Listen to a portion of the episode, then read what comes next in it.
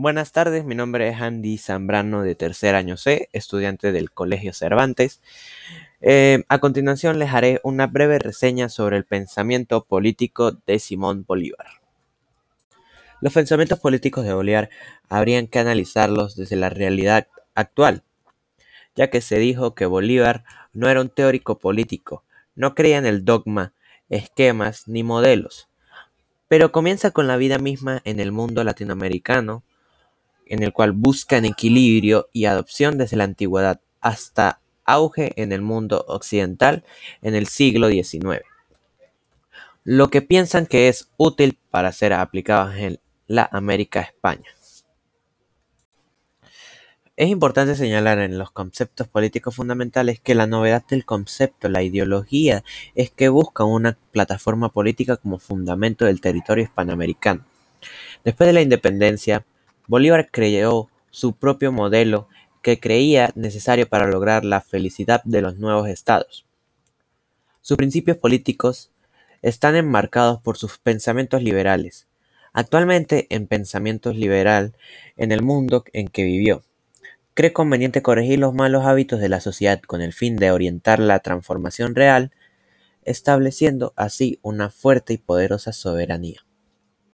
Las ideas básicas de sus pensamientos políticos incluyen garantías constitucionales. Siempre le ha preocupado que el Estado tenga de obligación mantener y garantizar estos cuatro principios básicos que consiste con los cuatro tipos de derechos contenidos en la Declaración de Derechos del Hombre y del Ciudadano, los cuales son libertad, igualdad, seguridad y prosperidad.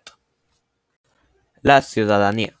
Bolívar estableció en su discurso de Angostura de 1819 que para ser ciudadano debe haber nacido en la patria bolivariana, ser casado, mayor de 21 años, saber leer y escribir, tener un empleo fijo y no tener la condición de empleado doméstico. La misma puede ser suspendida por fraude, sometido a procesos penales, ebriedad, mendicidad, traición a la patria y naturalización de otros países. La patria. Lo define Bolívar. Primero que nada, nacer y criar. Él ha formado nuestro ser. Nuestra vida no es más que la esencia de nuestro país. Nación de gobierno. Conjunto de personas y acciones que debían administrar la política de un país, siendo justos, liberales, fuertes, populares y sencillos.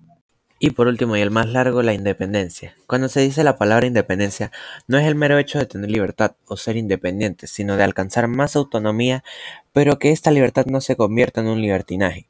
Y por eso, eso es necesario tanto a la evolución moral como a la eliminación de los vicios.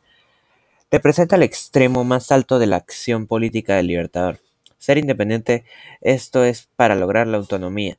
Es necesario trabajar de manera estable y lograr otros objetivos elementos de una sociedad libre y soberana, donde los ciudadanos pueden disfrutar y gozar de la libertad, la igualdad, la seguridad y la propiedad a través de la Constitución y se cumple plenamente la ley donde los ciudadanos cumplen con sus deberes y derechos, como se indica en, el discurso Angostura. Y para finalizar, la estructura de gobierno está dividido por dos División de poderes. Se establece la base para la nueva constitución, propone una república representativa, democrática y lo divide en cuatro poderes, legislativo, ejecutivo, judicial y moral. Y el sistema de gobierno. Lo expone en el discurso de Angostura. El sistema más perfecto es aquel que produce la mayor suma de facilidad posible, mayor suma de seguridad y mayor suma de estabilidad política. Es decir, un sistema de gobierno republicano, centralista, civil y democrático. Muchísimas gracias por su atención. Feliz noche.